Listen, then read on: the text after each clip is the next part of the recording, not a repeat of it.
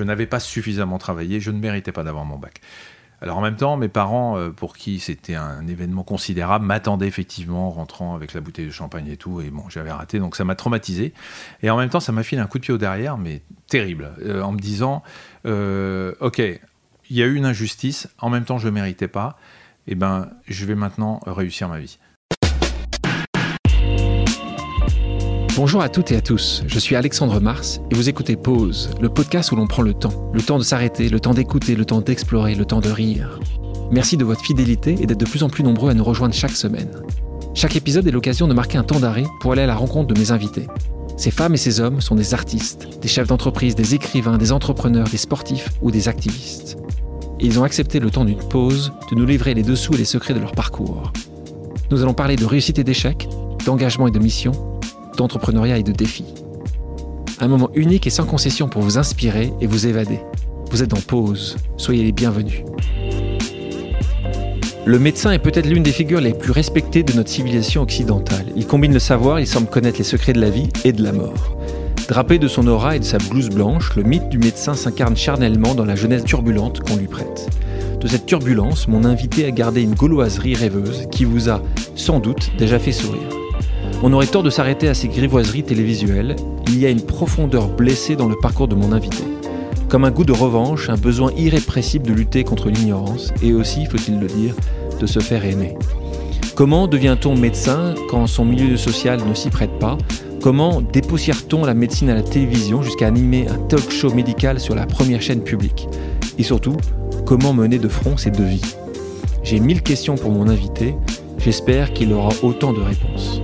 Salut Michel Simès. Salut Alexandre, ne t'inquiète pas, j'aurai des réponses. Je connais pas tes questions, mais j'ai la réponse. Ça tombe bien. C'est Woody Allen qui dit ça. Tu as toujours, as toujours réponse aux questions. D'accord. Est-ce que tu as déjà fait tes 6000 pas aujourd'hui avant de me rejoindre? Oula, j'en fais beaucoup plus que 6000 euh, tous les jours, tellement j'ai euh, d'activités dans la journée. Euh, et en plus, ces 6000 pas dont on parle beaucoup, c'est valable pour les gens qui sont sédentaires, moins pour les sportifs. Je fais du sport pas mal, donc 6000 pas pour moi, ce serait vraiment le minimum. Et que, parce que c'est vrai qu'on a parlé de ces 6000 pas à un moment où tu avais converti un ancien président. François Hollande, ouais. ouais. c'est une histoire de dingue parce qu'en fait, euh, j'avais, on m'avait demandé d'être euh, le porte-parole de la santé euh, pendant l'Euro 2016. Euh, et euh, y avait, ils avaient choisi 11 personnalités, euh, chacune dans un domaine précis, le handicap, la ville, etc. Et on m'avait demandé de faire passer le message que je voulais faire passer, de profiter du tremplin que représentait Euro 2016 pour, pour faire passer des messages. Et mon dada à moi, c'était comme c'était du sport, c'était de la lutte contre la sédentarité. Et j'avais effectivement eu l'idée de faire passer ce message des 6000 pas par jour. Et je m'étais dit, si le premier euh, Français, le président de la République, euh, m'aide à faire passer le message, ce serait quand même plus facile. Donc, j'ai réussi, tant bien que mal, à avoir un rendez-vous avec lui. Je me suis retrouvé à l'Élysée et avec euh, Nathalie Yanetta, qui à l'époque euh, travaillait aussi pour le sport euh, à l'Elysée. Et j'ai dit à François Hollande, voilà, je voudrais que vous m'aidiez à faire passer ce message. Vous êtes typiquement le cas français par excellence. Vous êtes probablement un peu sédentaire. J'ai été assez délicat pour ne pas parler de surcharge pondérale, mais j'ai dit, vous êtes sédentaire, forcément, avec votre boulot, vous ne pouvez pas marcher dans Paris partout. Vous êtes stressé. vous devez manger quand vous pouvez et pas tout souvent très bien. Vous devez pas très bien dormir. Enfin bref, c'est pas un boulot de tourpeau. Et il m'a dit, mais euh, effectivement, euh, j'ai du mal à suivre euh, les conseils, donc je suis tout à fait d'accord pour faire les 6000 pas. Malheureusement, il y a eu les attentats de, novembre, et ce qui fait que bon, tout est tombé à l'eau. Mais François Hollande a, je, l'ai su après, euh, parce qu'entre le moment où j'ai rencontré les attentats, il s'est, euh, il s'est déroulé un petit moment, et, et, euh, les conseillers qui travaillaient avec lui ouais, disaient quel est le con qui lui a donné cette idée, parce qu'il faisait, il bossait maintenant en faisant le tour, de, de, l'Élysée. De l'Élysée, de l'Élysée. du parc. Tu es issu d'une famille d'immigrés juifs d'Europe de l'Est. Arrivé en France en 1922, ton grand-père est mort dans les camps, arrêté par la police française. Est-ce qu'il y a un lien entre cette histoire tragique et ta vocation de médecin? Je crois pas. Euh, pas un lien direct, en tout cas. Chez les Juifs d'Europe centrale qui ont souffert de la Shoah, qui euh, n'ont pas pu faire d'études, très peu ont eu leur bac, hein, bien évidemment, qui étaient, comme mes parents, dans la confection, avaient une grande ambition pour leurs enfants, qui était, ça, il y a toujours les blagues qui disent, c'est la, grand-mère juive qui se promène avec ses petits-enfants de 4 et 6 ans, et elle rencontre une autre, une autre dame et qui lui dit, ah, comme ils sont mignons, vraiment, il est, joli celui-là, il est, il est beau, et dit lequel, l'avocat ou le médecin? Il y avait une ambition pour les enfants euh, incroyable de la part de, cette génération.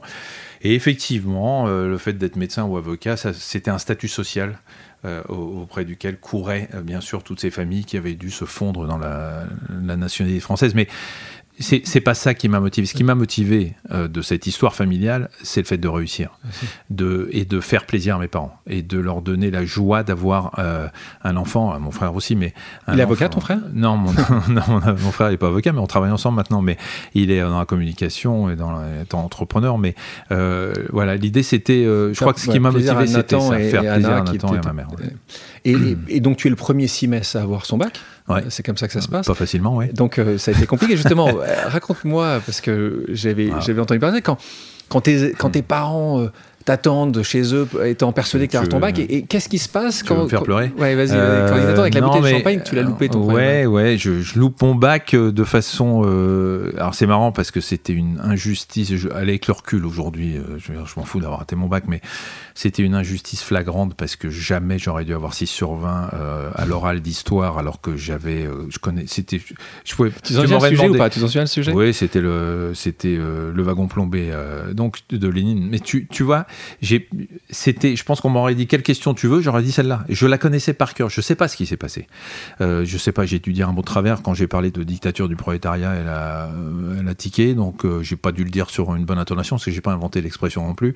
Euh, bon, bref, je l'ai pas eu. C'était une injustice ce jour-là, mais c'était, euh, c'était pas une injustice que je ne l'ai pas. Je n'avais pas suffisamment travaillé. Je ne méritais pas d'avoir mon bac.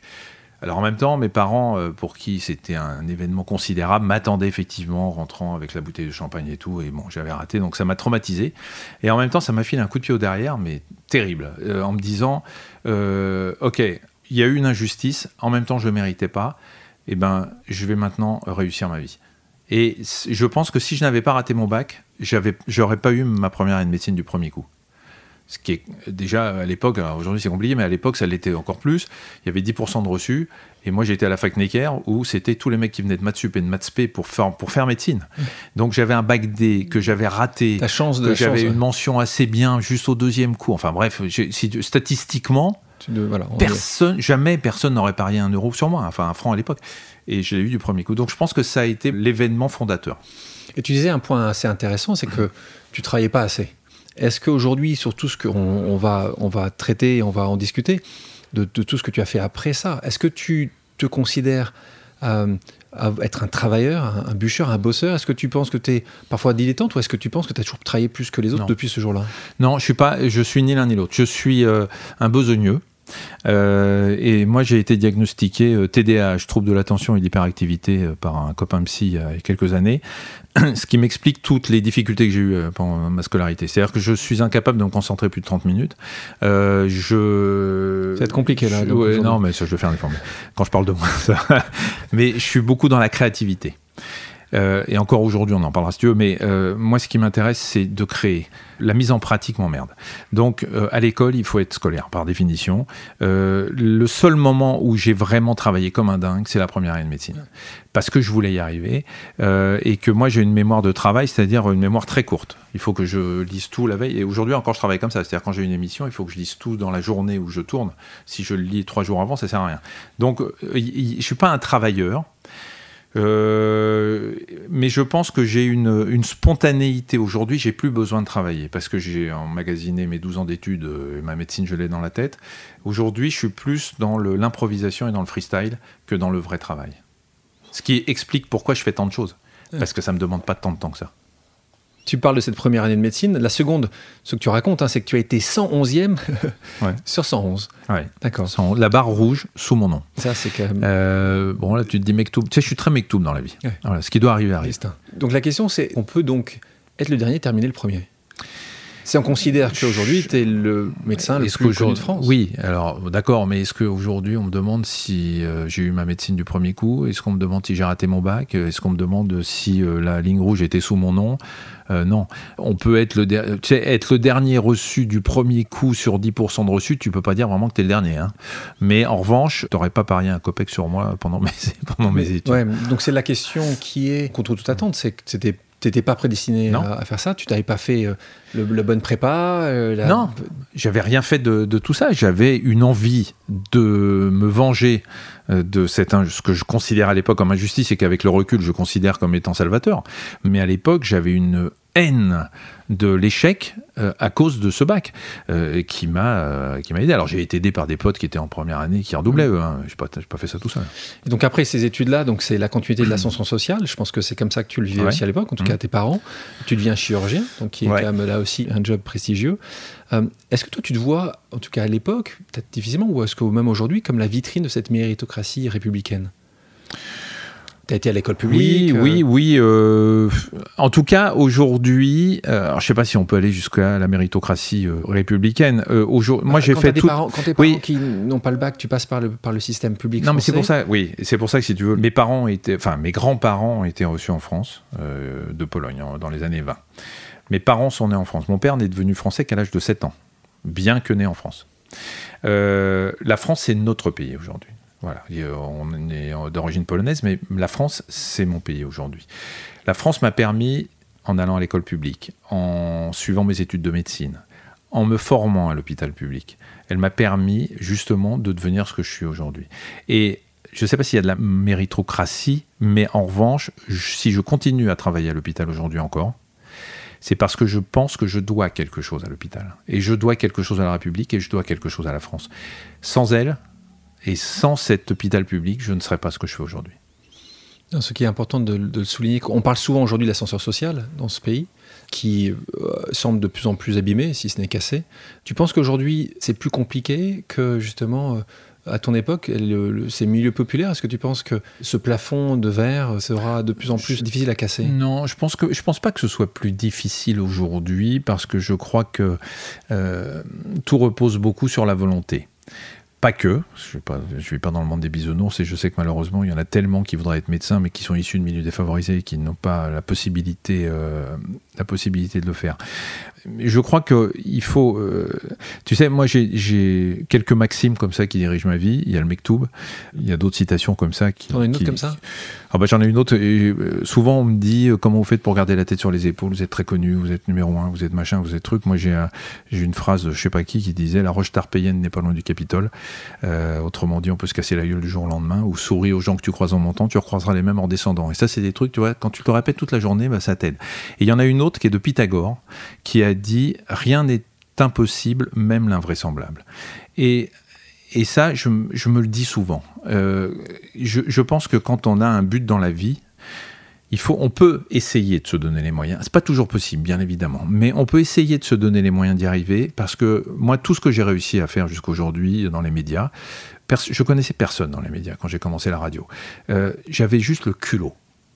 Je suis allé voir les gens qui m'ont regardé en me disant Mais qui vous êtes? Vous avez fait une école de journalisme? Non, vous êtes interne en médecine à Chartres, mais vous êtes gentil, mais j'ai été rejeté par Autoroute FM. Euh, à l'époque, 107.7. Ah, ah ils n'ont pas voulu de moi à l'époque. Euh, voilà, et tous ces gens-là, mais je les comprends, je leur en veux pas. Je, me, marre un peu aujourd'hui, mais je, les comprends. Et, euh, et, j'y suis allé au culot. J'étais pas issu d'une famille de médecins. J'étais pas issu d'une famille de médias. Et pourtant, je me suis dit, j'ai envie de le faire. Je me donne les chances. Qu'est-ce que je risque d'autre qu'on me dise non? 100% des gagnants ont tenté leur chance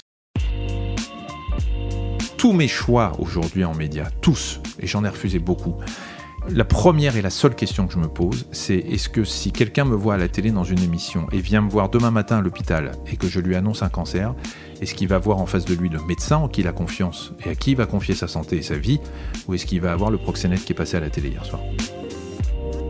Raconte-nous justement euh, ce moment qui est un autre moment clé dans ta vie, sur ce rallye. Euh, comment ça se passe à ce moment où tu vas... Bah, en fait, ça se passe avant même. Je suis interne à Chartres. Et je vais euh, tous les matins en voiture à Chartres de Paris, parce que j'habite Paris, et j'écoute les débuts de France Info. Il y a une chronique santé que je chronomètre. Et pendant mes gardes, on bosse pas tout le temps pendant les gardes, je me dis, tiens, moi qui adore expliquer aux patients, je me dis, tiens, si je faisais une chronique, qu'est-ce que je ferais? J'écris 3, 4, 5 chroniques. Je fous ça dans un tiroir. Et pour gagner ma vie, parce que mes parents n'avaient pas beaucoup de, sous, on vivait euh, confortablement, mais euh, il fallait que je me paye mes vacances, il fallait que je me paye mes, sorties et tout. Je faisais des assistances euh, sanitaires pour Europe Assistance, Elvia, etc. J'allais chercher les Français blessés à l'étranger. Et j'ai fait un jour l'assistance d'un rallye dans le Sahara. Et là, je rencontre des journalistes qui étaient là. Et un jour, comme ça, je parle à une journaliste en disant J'ai écrit des chroniques sur la santé. Tiens, dis-moi ce que tu en penses. Elle les lit, elle trouve ça plutôt sympa. Et, parce que j'ai un petit ange au-dessus de la tête depuis euh, des décennies, et j'en suis tout à fait conscient, euh, Europe 2 cherchait un scientifique pour faire une minute euh, par semaine, écrire pour les autres, hein, c'est pas moi qui le faisais à l'antenne. Et j'ai commencé comme ça, et pour faire plaisir à des potes, et eh ben, je suis ensuite allé à France Info avec une cassette, c'était les cassettes à l'époque, dans les années 90, donner ça à l'assistante de Pascal Delannoy, le patron de France Info, qui le petit ange étant là, voulait remplacer euh, la journaliste qui faisait la santé. Et quand tu es à France Info, c'est une vitrine incroyable. Donc, si tu veux, j'ai à la fois beaucoup de culot, beaucoup de volonté, et puis un petit ange et une, une chance incroyable parce que euh, voilà, je suis là au bon moment, au bon endroit. Ça, c'est sûr qu'il faut, euh, il faut avoir de la chance aussi et, ah et, que le destin soit avec toi. Donc, entre ce rallye en 90 et ta première nomination en tête du classement des personnalités préférées des Français euh, du magazine Stratégie. Je pense que c'est Nagui qui, qui va après. Euh, est-ce que c'est toi le 1 ou le 2 hein 24 euh, années se sont écoulées. Hmm. Est-ce que pour toi ça a été long. Euh, et puis surtout, comment tu expliques ce succès? Parce que tu, tout ne peut pas être uniquement dans Mektoum ou dans, dans le dessin. C'est très compliqué de te répondre parce que je crois qu'il est plus facile de dire pourquoi on t'aime pas plutôt que pourquoi on t'aime.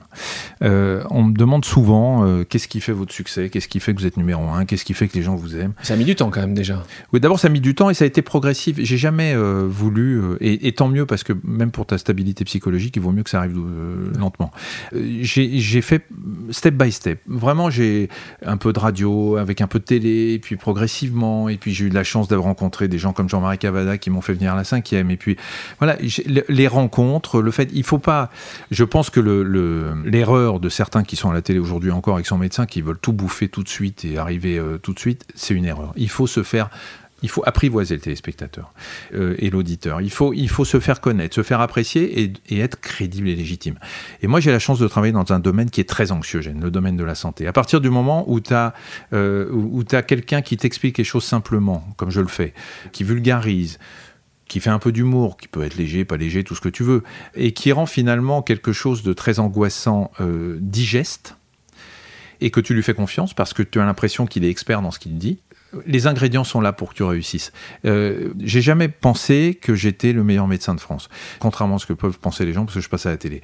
Euh, j'ai jamais pensé euh, que ma parole était la bonne parole en matière de santé et que quand je disais quelque chose, ça devait être vrai. Mais quand tu quand tu as passé une journée par semaine, deux, deux journées, deux matinées, donc deux, matinées, donc une journée en tout à, l'hôpital, quand tu as ce patient lambda qui ouvre la porte ou tu ouvres la porte, c'est quoi Il pense vraiment que tu vas euh, le sauver? Il te voit justement comme super docteur? Il, est étonné, il pense que tu es plutôt compétent ou plutôt pas compétent Alors, il y a eu. Il y a eu euh, Moi, moi, moi, moi, moi, je pense que j'aurais peur de toi hein, dans ces cas-là. Je non, mais il doit faire autre chose, il a peut-être pas suffisamment pratiqué. Mais tout, ça ou justement c'est l'inverse? Tout à fait. Et à tel point, si tu veux, il y a, il y a tout et son contraire.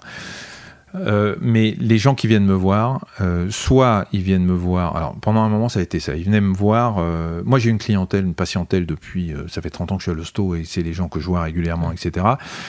À un moment, la télé aidant, j'avais deux mois d'attente pour avoir une consultation. C'est pas possible. Quand tu as mal aux oreilles, je suis ORL, d'attendre deux mois. Donc j'ai demandé à ne plus voir de nouveaux patients pour réserver les places à tous les gens que je suis et suffisamment nombreux pour que je puisse remplir mes consultations sans problème. Et en tout cas être très disponible. Donc aujourd'hui, le délai d'attente est, faible. Mais à un moment, ça a basculé. J'ai senti la bascule et les gens euh, venaient me voir parfois sous un prétexte découlant de ma spécialité pour autre chose. Parce que les gens pensent que je suis prix Nobel de médecine parce que je sais tout, parce que je passe à la télé, parce que j'ai tellement de bagages, d'après eux, scientifiques, que je suis meilleur que les plus grands spécialistes français. Et quand j'ai commencé à voir arriver des gens avec des dossiers comme ça de, de 10 cm de haut et qu'ils avaient vu tous les ORL, les plus grands patrons de France, en disant vous êtes mon dernier recours, j'ai commencé à flipper en me disant il y avait une déformation de l'image. Et je ne suis pas le meilleur médecin. J'espère être un bon médecin pour mes patients. Mais maintenant, je n'ai plus ce problème de, euh, de distorsion de l'image.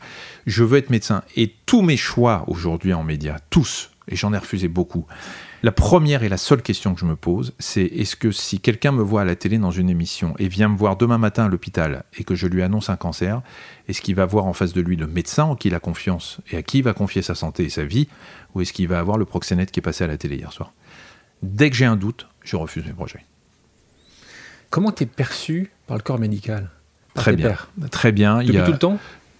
Oui, parce que il y a quelques jaloux. Euh, c'est on est en France. Hein, euh, il y a quelques. Je rassure, c'est dans le monde entier. Dans le monde entier, hein, qui parfois. C'est euh, il y a quelques jaloux qui qui supportent pas parce qu'ils auraient voulu faire ce que je fais, ce que je comprends. Et puis je m'en fous. Je suis bien perçu parce que je crois donner une bonne image de la médecine. Mon côté carabin fait marrer les mecs qui le sont aussi, mais qui peuvent pas trop s'exprimer. Je défends la santé publique. Je travaille à l'hôpital public. Je fais passer des messages et je suis en première ligne, par exemple pour euh, la lutte contre la désinformation des vaccins.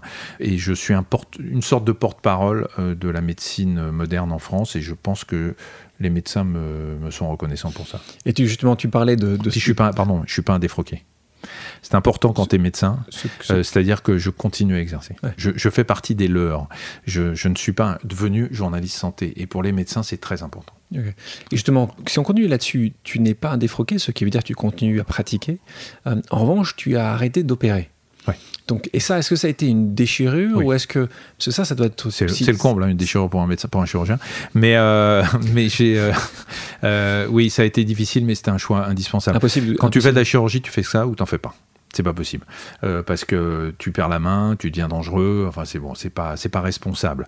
Et puis, vu ma position, je pense que si j'avais eu un petit problème au bloc opératoire, ça se serait su très vite. Donc, euh, ça arrive pas, des non pas qu'il faut le cacher. Bien sûr, ça peut arriver, c'est de la chirurgie. Mais euh, il y a un moment, j'ai fait. Ce qui est dommage, c'est que j'ai fait médecine pour être chirurgien. Ah oui. Que je m'éclatais à faire de la chirurgie, mais il y a des moments dans la vie, il faut faire des choix ou je continue ma carrière médiatique et puis je continue à consulter, ou il fallait que j'arrête les médias pour faire que de la chirurgie. J'ai suivi mon instinct. Quand je t'entends et pour te connaître, c'est vraiment une mission en fait. Pour toi, tu considères que. C'est devenu. C'est devenu. C'est devenu.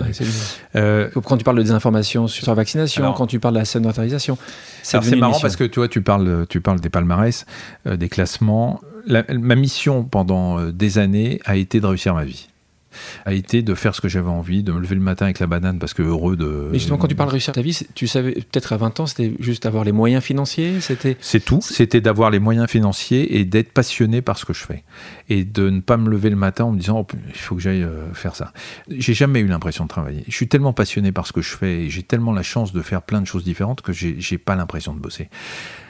La mission dont tu parles a changé quand je me suis retrouvé non pas animateur préféré des Français, mais au classement du JDD, où je me suis retrouvé euh, dans le top 10 euh, du, des Français préférés des Français, avec, et je te crois-moi, je suis très sincère, j'ai cru délirer quand j'ai vu les noms des gens qui étaient devant et derrière moi qui sont pour moi des stars mais mondiales, des Belmondo, des Delon, des euh, du Jardin, des et pas que des acteurs. Je, me disais mais qu'est-ce que je fous là quoi? J'ai eu un sentiment d'imposture mais qui, a été traumatisant. Hein. Je me suis dit mais mais qu'est-ce que j'ai à voir avec tous ces gens-là J'ai rien inventé, j'ai rien créé de particulier. Je ne fais que passer de l'information. C'est pas moi qui ai inventé les vaccins, qui ai découvert les vaccins. J'ai pas découvert le SIDA, j'ai pas ah, découvert quoi que ce soit. Acteur non, un acteur non plus, je pourrais te répondre. Non, mais un acteur non plus, mais un acteur fait rêver, etc. Moi, je, je ne fais qu'informer, de passer les plats de gens qui eux savent et qui eux sont des stars de la médecine.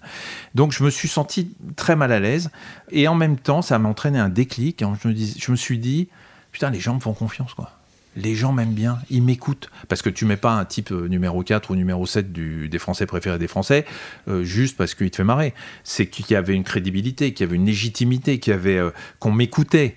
Et je me suis dit là, eh ben je vais m'en servir. Et là, je vais changer de mission. J'ai réussi ma vie. Je suis heureux, maintenant ça va, j'ai fait tout ce que j'avais à faire pour moi, et ben maintenant je vais le faire pour la France et pour essayer de faire bouger les gens. Et, c'est pour ça que je suis au conseil d'administration du, des Jeux et, et que je suis ambassadeur santé. C'est parce que maintenant je veux aider à faire bouger la France sur le plan santé. Ça, c'était il y a combien d'années Il y a 5-6 ans. 5-6 ans. Et c'était assez automatique ou c'est l'été d'après, tu t'es dit, tiens, c'était, ça, a... passé quelques mois en te disant, mais je vais utiliser ça Non, j'ai mis, j'ai mis quelques mois à, me remettre. C'est con, hein, parce que c'est qu'un classement. Mais, hein, mais, euh, euh, le classement des animateurs, déjà, je me suis dit, tiens, qu'est-ce que je fous là Parce que je me sentais pas animateur, mais plutôt médecin, comme le souligne mon ami Nagui d'ailleurs. mais. Bah, c'est une question. C'est vraiment ton ami Nagui? Oui, on est très très potes. On se marre, tu peux pas savoir. C'est à chaque classement, on se marre. On a eu Nagui ici euh, et que j'apprécie énormément. Et c'est vrai qu'au début, j'étais persuadé que vous étiez vraiment potes. Et puis après, j'ai lu deux, trois trucs, je me suis dit, mais. Non, non, c'est si, mais on se marre. Et ce qui est marrant, c'est de voir comment les réseaux sociaux euh, réagissent. Et nous, on lit ça en se disant, mais les gens, c'est dingue, quoi. Ils prennent tout pour argent comptant. On est très, très, très, potes. Vraiment, il n'y a pas de souci. Euh, là, c'est quand tu es passé mais des animateurs. Mais cela dit, il mérite de ne pas être numéro un. Mais pour, pour le JDD, c'était autre chose parce que je passais dans une autre catégorie. Animateur, avec les gens qui font de la télé, c'est le métier, machin. Là, je me retrouvais si tu veux, et je, l'ai dit dans la presse, j'ai eu dans une interview, ça m'a tellement traumatisé que je suis allé, euh, tu sais, mon grand-père paternel, qui est mort à Auschwitz, a été euh, dénoncé, arrêté par la police française, déporté à cause de la France, hein, du Chi. Et, euh, je sais pas, 70, 75 ans plus tard, la France envoyait un message d'amour à son petit-fils, qui était complètement délirant. Donc j'ai pris le JDD, je suis allé au, je suis allé au gymnase Japy euh, dans le 11e arrondissement où il avait été arrêté. J'ai tendu ça au, ciel euh, en pleurant, en disant Tu te rends compte que ce message d'amour que, que la France envoie à ton petit-fils aujourd'hui ah, C'est vrai que c'est là la boucle est bouclée. Hein. Et je pense que c'est à ce moment-là que je prends conscience de, de, encore une fois, c'est un classement, c'est un palmarès. On peut se dire, on s'en fout, c'est ton ego, ta fierté, mon ton amour propre. Mais non, ça va plus loin que ça. Et là, je me suis dit, il faut que je me serve de ça pour faire autre chose que réussir ma vie. Ouais. Et je pense que, est-ce que tu la réussiras pas uniquement maintenant si euh, cette mission arrive à être positive? Si dans quelques années, tu te retournes en disant, j'ai réussi à à faire que les Français soient peut-être un peu moins sédentaires. Je connais bien ton, ah ton message. Et je pense que, et cette difficulté peut-être qu'on peut avoir un peu plus jeune, c'est qu'on est un petit peu auto-centré. Et, euh, et, même si c'est des choses ah. qui nous font plaisir aux autres, je pense que quand tu te passionnes sur une autre mission qu'une mission, tu as un impact qui est, euh, qui est fort sur. Euh, j'ai réglé mes problèmes d'ego, c'est bon. Ça. je, pense que ça y est. bon. Mais tu t'as mis quelques années quand même.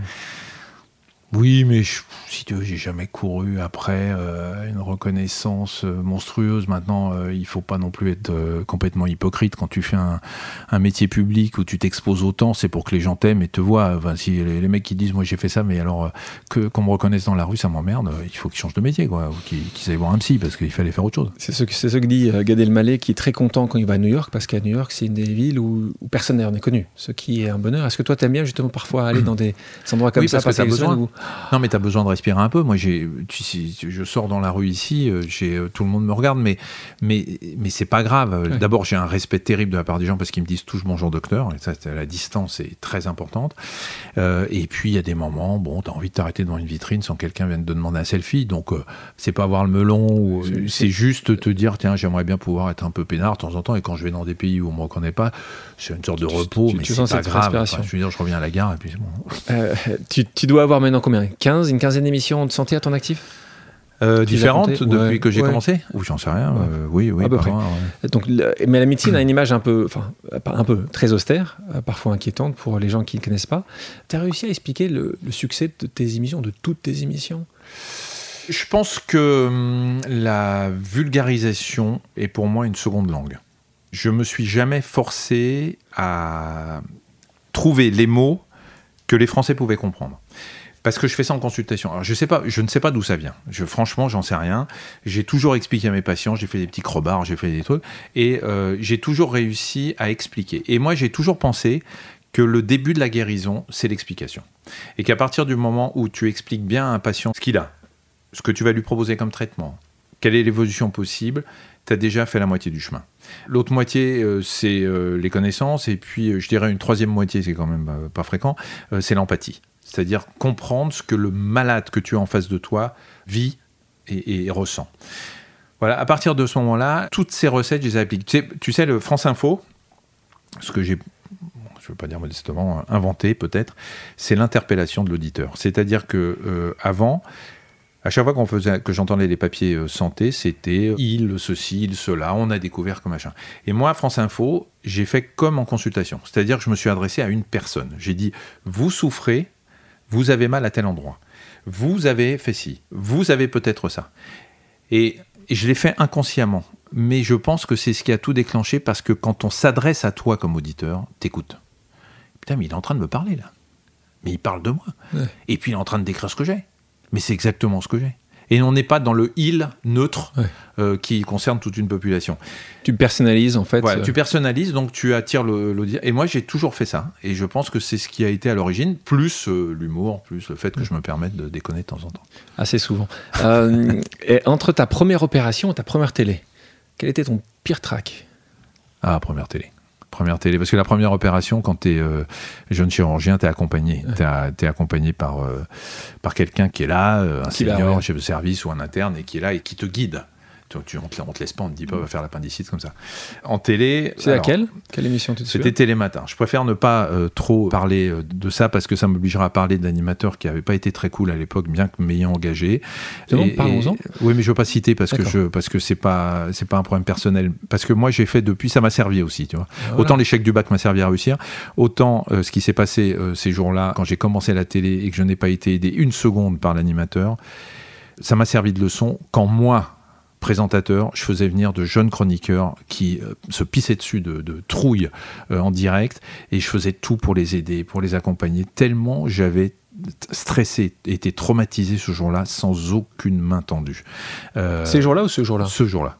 Ce jour-là, je- j'ai encore vu les images il n'y a pas longtemps. Je, je suis, mais je me souviens très bien parce que c'était tôt le matin. Je n'avais pas dormi de la nuit. J'avais pris des bêta-bloquants pour éviter d'avoir les effets secondaires de- du trac.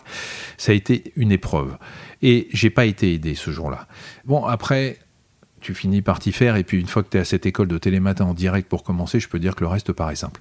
Mais voilà, c'est- ça a été. C'était plus facile après ou non? Oui, ça a été C'est toi qui étais meilleur quoi. après, il a fallu quand même euh, quelques semaines ou quelques mois pour que ça aille mieux. Mais, mais voilà, pour comparer, euh, tu le compares la chirurgie, première chirurgie, première opération avec un guide, deuxième opération où tu es tout seul.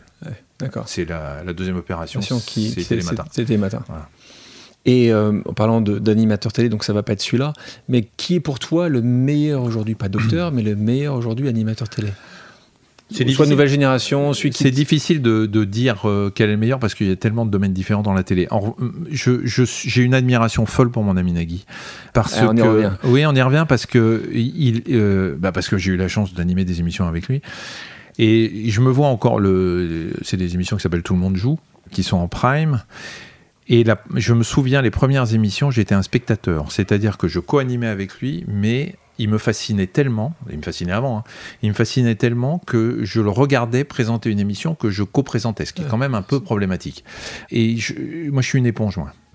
Je, je- je suis admiratif de tout ce qu'il arrive à faire pendant une émission, écouter à l'oreillette, gérer le jeu, poser les questions, gérer les réactions, faire, avoir une réactivité parce qu'il est, il faut, il faut avoir les neurones connectés quand vous présentez avec Nagui parce que parce qu'il Ça va vite, hein. ça va vite, qu'il Ouais. peut envoyer un pic, une pique à n'importe quel moment et qu'il faut réagir gentiment, hein, Ouais. mais il faut pas être passif.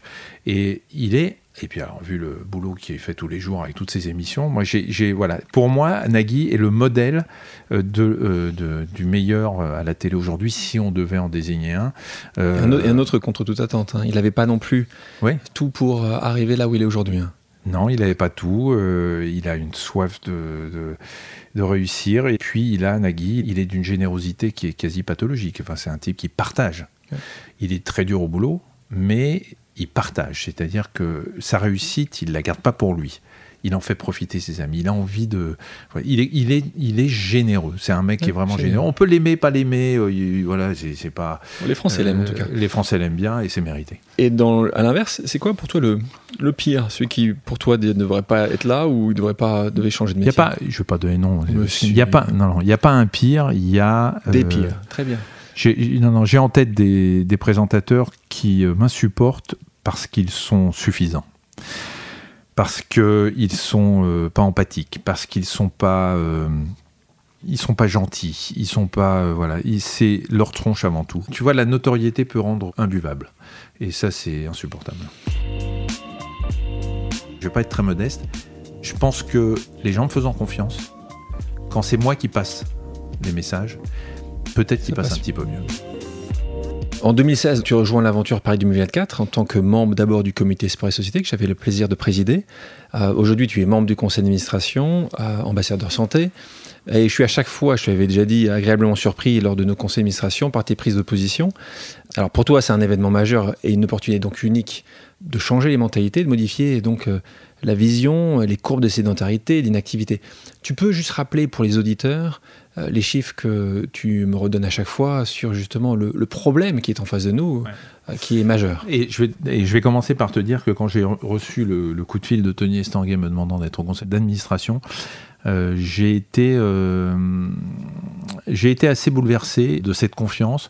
Alors, je, on n'est pas chez le psy, je ne vais pas parler d'un syndrome d'imposture en permanence, mais ça a été un, véritable, d'abord une surprise pour moi, vraiment. Non, non, parce que qu'on ait travaillé euh, pour euh, la candidature, c'est une chose. Qu'on puisse me demander des conseils en matière de, messages sur la lutte contre la sédentarité en est une autre. Être au conseil d'administration, être nommé euh, officieusement ambassadeur santé de Paris 2024, dans les difficultés que j'ai aujourd'hui à comprendre la place que j'ai dans le cœur des Français, c'est un, un, truc en plus.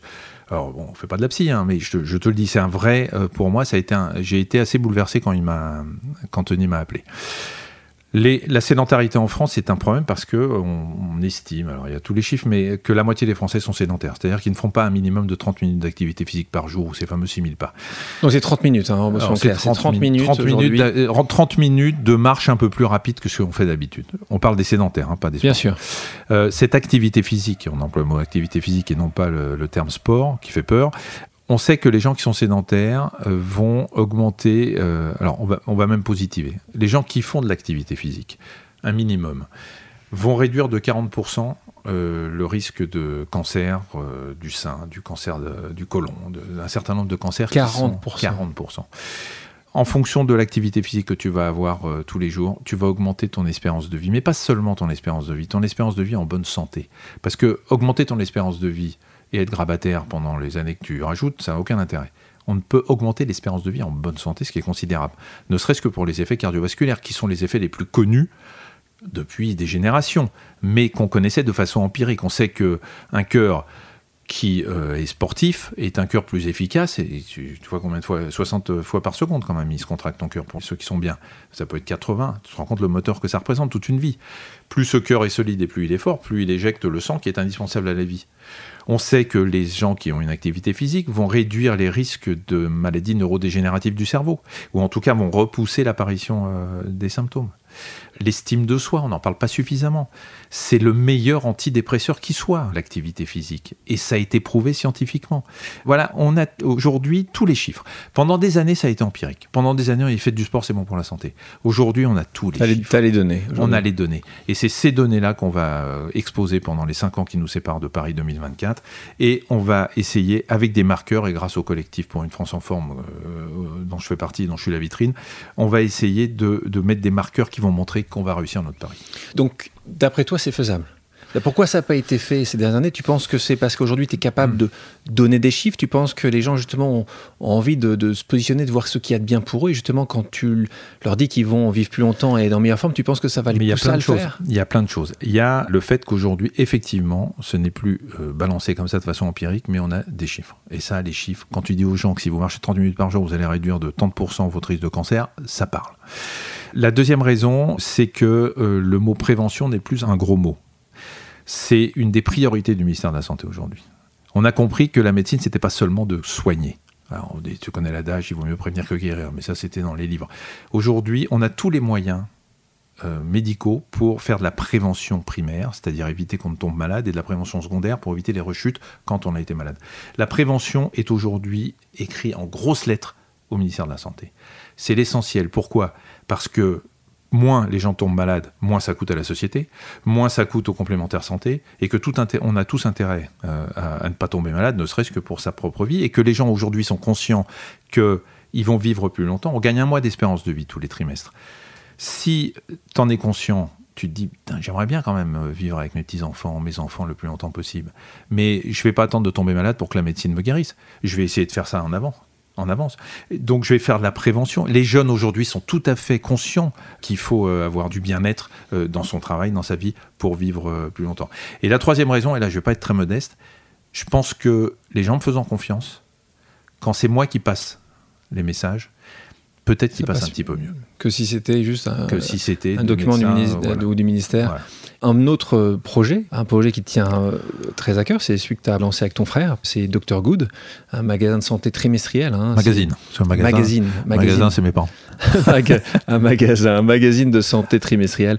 Euh, donc, premier numéro, tu me donneras les chiffres après, mais premier numéro, euh, il a 113 000 exemplaires, j'essaie d'avoir les chiffres exacts. Hein. On est à plus de 200 000 là. Voilà. Et donc maintenant, c'est une, une évolution c'est une, Comment tu expliques ça aussi Je sais pas, c'est une histoire de dingue. Parce que regarde, je te, je prends un autre exemple. Au même moment, tu as euh, un petit groupe qui s'appelle Bayard qui lance quelque chose d'assez similaire, un autre, pro, un autre bémistriel qui s'appelait Tempo Santé. Et eux, je crois qu'ils sont à 3 ou 4 fois moins euh, de ventes.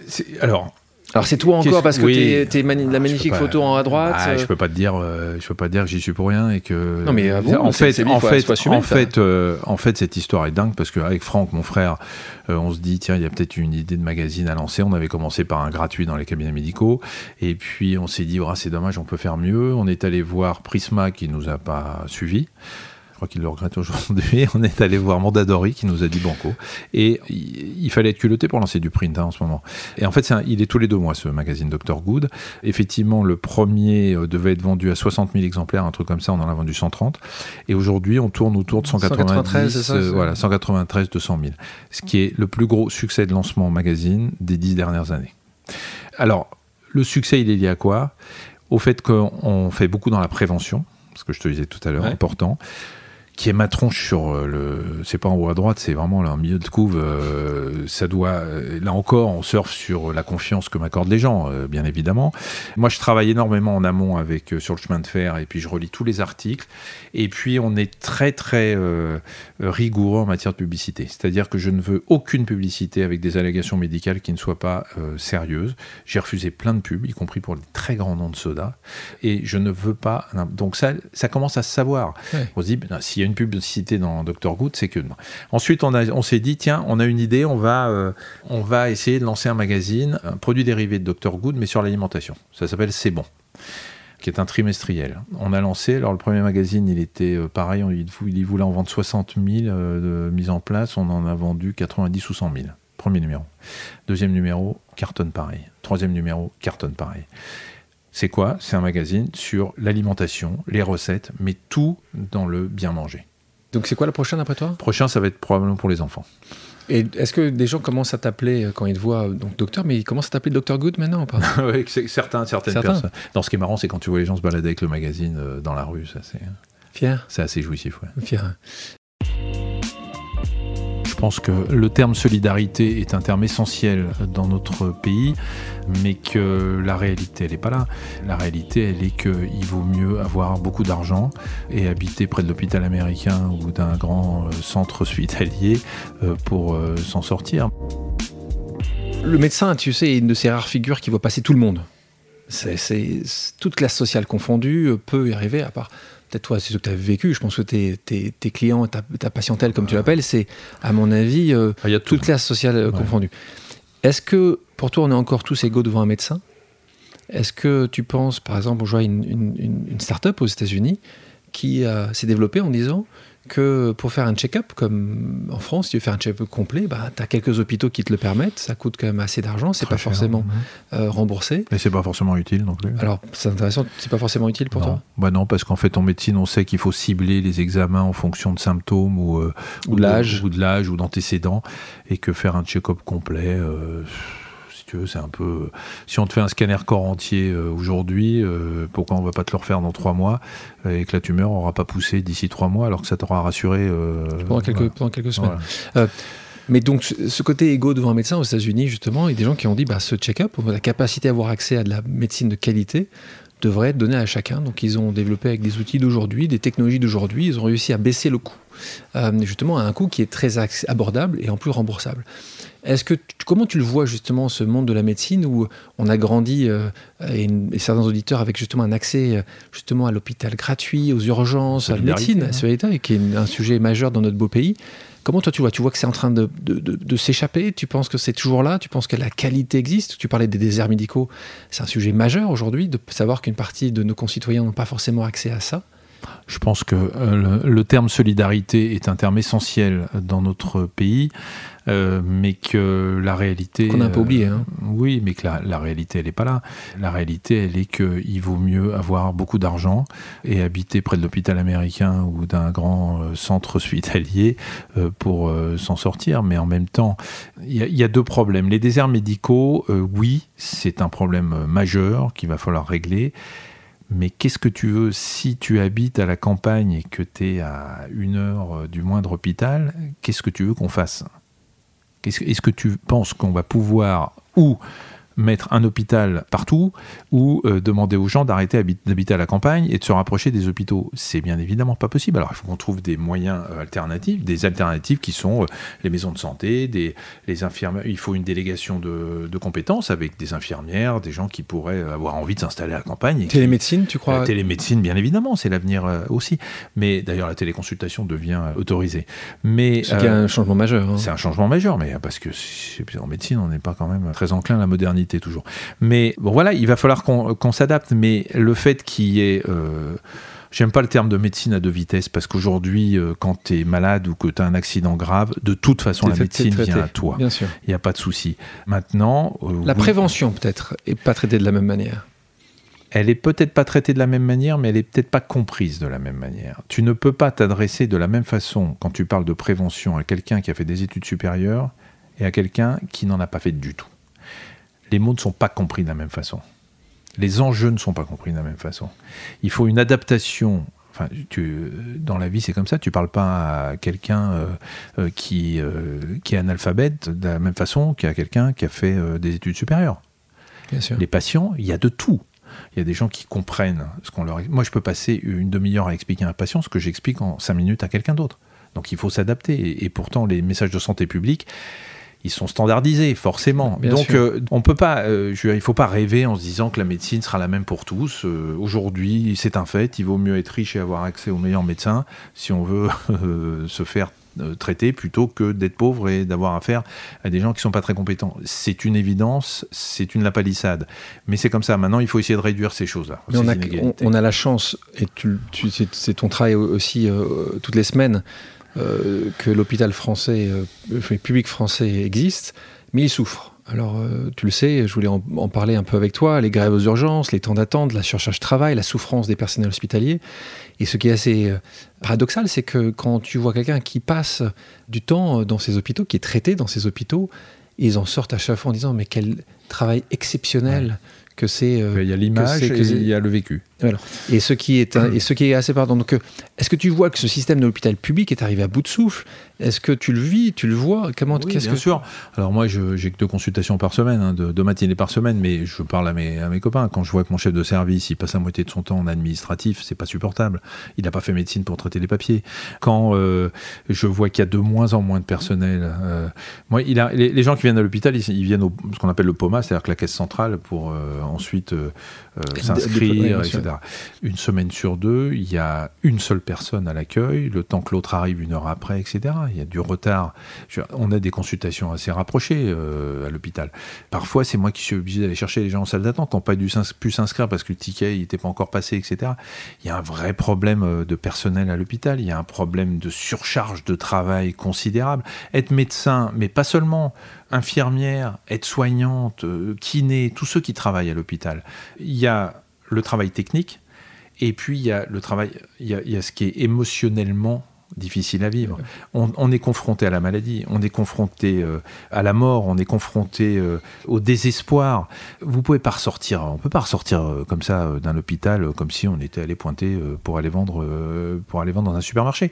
Et, et moins il y a de monde à l'hôpital, ce qui est le cas, plus chaque personne a une surcharge de travail supplémentaire, plus et puis elle a une vie, hein, elle peut avoir des problèmes personnels, plus euh, il va y avoir des risques de burn-out. Le burn-out dans le milieu de la santé est considérable. Donc euh, voilà, il y a un vrai problème. Si on continue à réduire le personnel, hein. on va à la catastrophe. Voilà, c'est tout. Et on ne parle même pas des budgets, des moyens, etc. Alors que la médecine française est, contrairement à ce qu'on raconte, encore une des meilleures du monde. Pour avoir vécu à l'étranger, je pense que c'est vu comme une des médecines les plus exceptionnelles, les plus, les plus pointues au monde. Et de nouveau, on ne parle pas uniquement des médecins, euh, mais on parle du personnel hospitalier qui sont des mmh. gens exceptionnels et qui sont euh, à nos côtés dans ces moments de souffrance la plupart du temps. Mais tu as raison, parce que tu, tu, dis en résumant que les gens qui vont à l'hôpital et qui sont traités sortent de là en disant mais quelle chance on a. Chaque fois. Et, ceux, et ceux, qui n'y vont pas disent c'est le bordel. Oui, je pense que, encore une fois, évidemment que quand tu vas aux urgences, parce que tu vas peut-être attendre 4 heures, l'autre 2 heures. Parce qu'il y en a plein qui vont aux urgences alors qu'ils ne vont pas y aller. Et ben, alors peut-être là, on va rentrer sur un autre sujet. Tu as raison, parfois ils y vont pour des, pour des choses où, où là, ce serait peut-être le médecin qui pourrait peut-être répondre à ça. On a des, comment on désengorge euh, les urgences. Bah, faudrait faire une autre, il faudrait, qu'on puisse avoir accès aux médecins qui pourraient te répondre. Et comme tu sais pas à qui appeler et puis qu'il est 22h et qu'il n'y a personne. En France, on a connu des figures issues du corps médical qui ne sont pas contentées de pratiquer leur métier. Euh, je ne sais pas si tu me vois arriver, certains se sont même lancés en politique. Je pense notamment, allez, on va faire Bernard Kouchner, Douste Blasi, Xavier Manueli, il y en a quelques-uns d'autres. Tu y songes, toi, à la politique, parfois, en 13 ans le matin? C'est marrant parce que tu sais qu'on me pose de plus en plus la question de eh si un jour je voudrais pas être ministre de la Santé, mais, je. C'est un jamais, tu, dis? Tu me veux du mal. C'est. Je. Écoute, euh, j'ai tellement de boulot, tellement de choses à faire, tellement. Euh, de liberté dans ce que je dis aujourd'hui. C'est ça surtout. donc tu sais si j'ai envie de dire un truc, je le dis. Que ça plaise ou que ça plaise pas, je le dis, je l'écris, je fais ce que je veux. Tu penses que ça serait pas possible si tu étais ministre Si, ça, je, je, pense que je tiendrai 48 heures. C'est-à-dire que je j'ouvrirai trop ma gueule pour pouvoir un truc. Et puis surtout, tu sais, je pense que alors on me rétorque toujours qu'il y a des conseillers, qu'il y a ceci, qu'il y a cela il faut être compétent dans tous les domaines, économie de santé, euh, euh, sécurité sociale, mais je suis pas compétent du tout. Quoi. Je pense que je serai plus dans le top 10 des classements du GDD. il y a des chances que tu descendes. Alors, un livre sur les médecins d'Auschwitz, puis un documentaire. Le travail de mémoire a une place centrale dans ta vie. Dans ce même podcast, Marc Lévy me disait que les dirigeants populistes du monde essayent peu à peu de nous faire replier une phrase essentielle au devoir de mémoire qui est plus jamais ça. Mmh. Qu'en penses-tu? Plus jamais ça, c'est la, phrase que je mets quand je dédicace Hippocrate aux enfers avec un point d'interrogation. Hmm. Je dédicace en général en disant euh, le côté sombre de mon beau métier, plus jamais ça, point d'interrogation. Euh, qui est ton bouquin Hippocrate aux enfers, c'est donc un livre effectivement sur les expériences médicales dans les camps de concentration. Qu'est-ce que je te dis? Plus jamais ça, non. si je mets un point d'interrogation à la fin de mes signatures, c'est que je pense pas une seconde que ça ne puisse plus exister.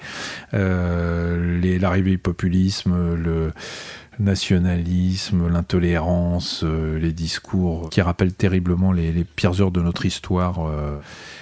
Moi, je crois je crois en l'être humain et je me dis que voilà, il y a des crises mais qu'on va se réveiller, et que la France va se réveiller, et puis que... Et je vais dire, j'essaye de ne pas m'exprimer sur euh, mes opinions politiques, mais je pense qu'on euh, a un bon garde-fou en ce moment à la tête de l'État. C'est, euh, ton grand-père qui est mort dans, les camps et arrêté par la milice. Hein. La police française. Et c'est vrai que c'est quand même assez incroyable que 60 ans plus tard, comme tu le disais, un peu plus que 60 ans plus tard, tu. Euh, donc, ça, c'est une sacrée euh, revanche sur le destin. En effet, tu as bien fait de, de montrer ce, cette, cette, dernière je, de Je sais pas si on parle, tu sais, je sais pas si on parle de revanche ou de. C'est même pas une revanche, De raccourci. C'est un raccourci d'histoire. Et, et, tu sais, bon, il y a eu ça. En fait, l'histoire de la famille est est très bizarre parce que mon grand-père a été arrêté par la police française, en qui il avait entièrement confiance, qu'il avait servi dans l'armée française. Tu sais, quand les, Polonais qui arrivaient en France, euh, quand il y a eu une mobilisation, ils sont allés dans un, corps de, l'armée particulier qui était euh, des gens qui n'étaient pas français mais qui voulaient servir l'armée française. Et mon grand-père y était allé en disant voilà, ce pays m'a accueilli, donc je vais défendre le pays qui m'a accueilli. Il a été convoqué par la police française. Ma grand-mère lui a dit n'y va pas. Il a dit mais c'est la police, j'ai confiance en mon pays. Donc il y est allé, euh, il est parvenu. Donc si tu veux, il y, a, ça. Et puis d'un autre côté, la veille de la rafle du Veldiv, ma grand-mère et mon père et son frère, mon oncle, habitaient dans une rue qui allait être raflée. Et ils ont été prévenus par un policier en civil français. Ne restez pas chez vous, il va y avoir une rafle ce soir. Donc à la fois la police française celle de Vichy, a condamné mon grand-père. Et la police française, par l'intermédiaire d'un civil qui était communiste à l'époque, euh, a prévenu ma grand-mère et a probablement sauvé mon père et donc moi, parce que sinon je serais pas né. Donc, euh, si tu veux, il y a quand même, euh, tu vois, il y a un, raccourci de l'histoire qui est, qui est quand même assez, assez étonnant. On termine ce podcast par un quiz. Je te pose des questions. Tu as deux options. Tu choisis celle que tu préfères. Médecin ou présentateur? Médecin parce que je me suis toujours senti médecin et même en tant que présentateur, je suis trop médecin pour euh, ne pas penser que je le suis.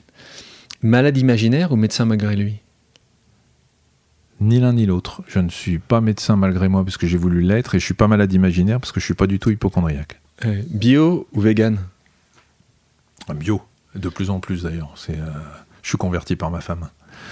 En gueule ou fort boyard? Un peu trop fort en gueule. Parfois, je, me, je regrette d'être grande gueule. Ouais. Humour potache ou humour anglais? Ah, un mix des deux. Parce que j'adore le pince sans rire, le second degré, l'humour british, le Woody Allen, euh, tout ça, c'est des. ou Pierre Desproges, ouais, ça, c'est des idoles pour moi. Et en même temps, je suis assez potache, ouais. Info en continu ou journal de 20 heures? Euh, J'espère que France Télé n'aura jamais la bonne idée de me proposer le journal de 20 heures. Et l'info en continu, ça me gonfle. J'ai l'impression qu'on me répète les choses toute la journée. On t'a jamais proposé? Si, si, bien sûr, on m'a proposé d'être encore man le matin. Urgence sociale ou urgence médicale? Bah, mon métier, c'est plus urgence médicale, mais comme le médico-social est très lié aujourd'hui, euh, je crois qu'on on peut faire un mix aussi.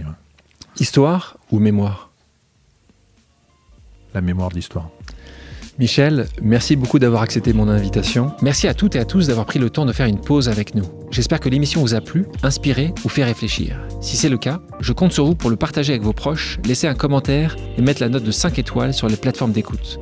Si vous voulez me suggérer des invités ou simplement me faire part de retour, vous pouvez me contacter via LinkedIn en tapant Alexandre Mars ou bien m'écrire à l'adresse suivante, le podcast pause at gmail.com.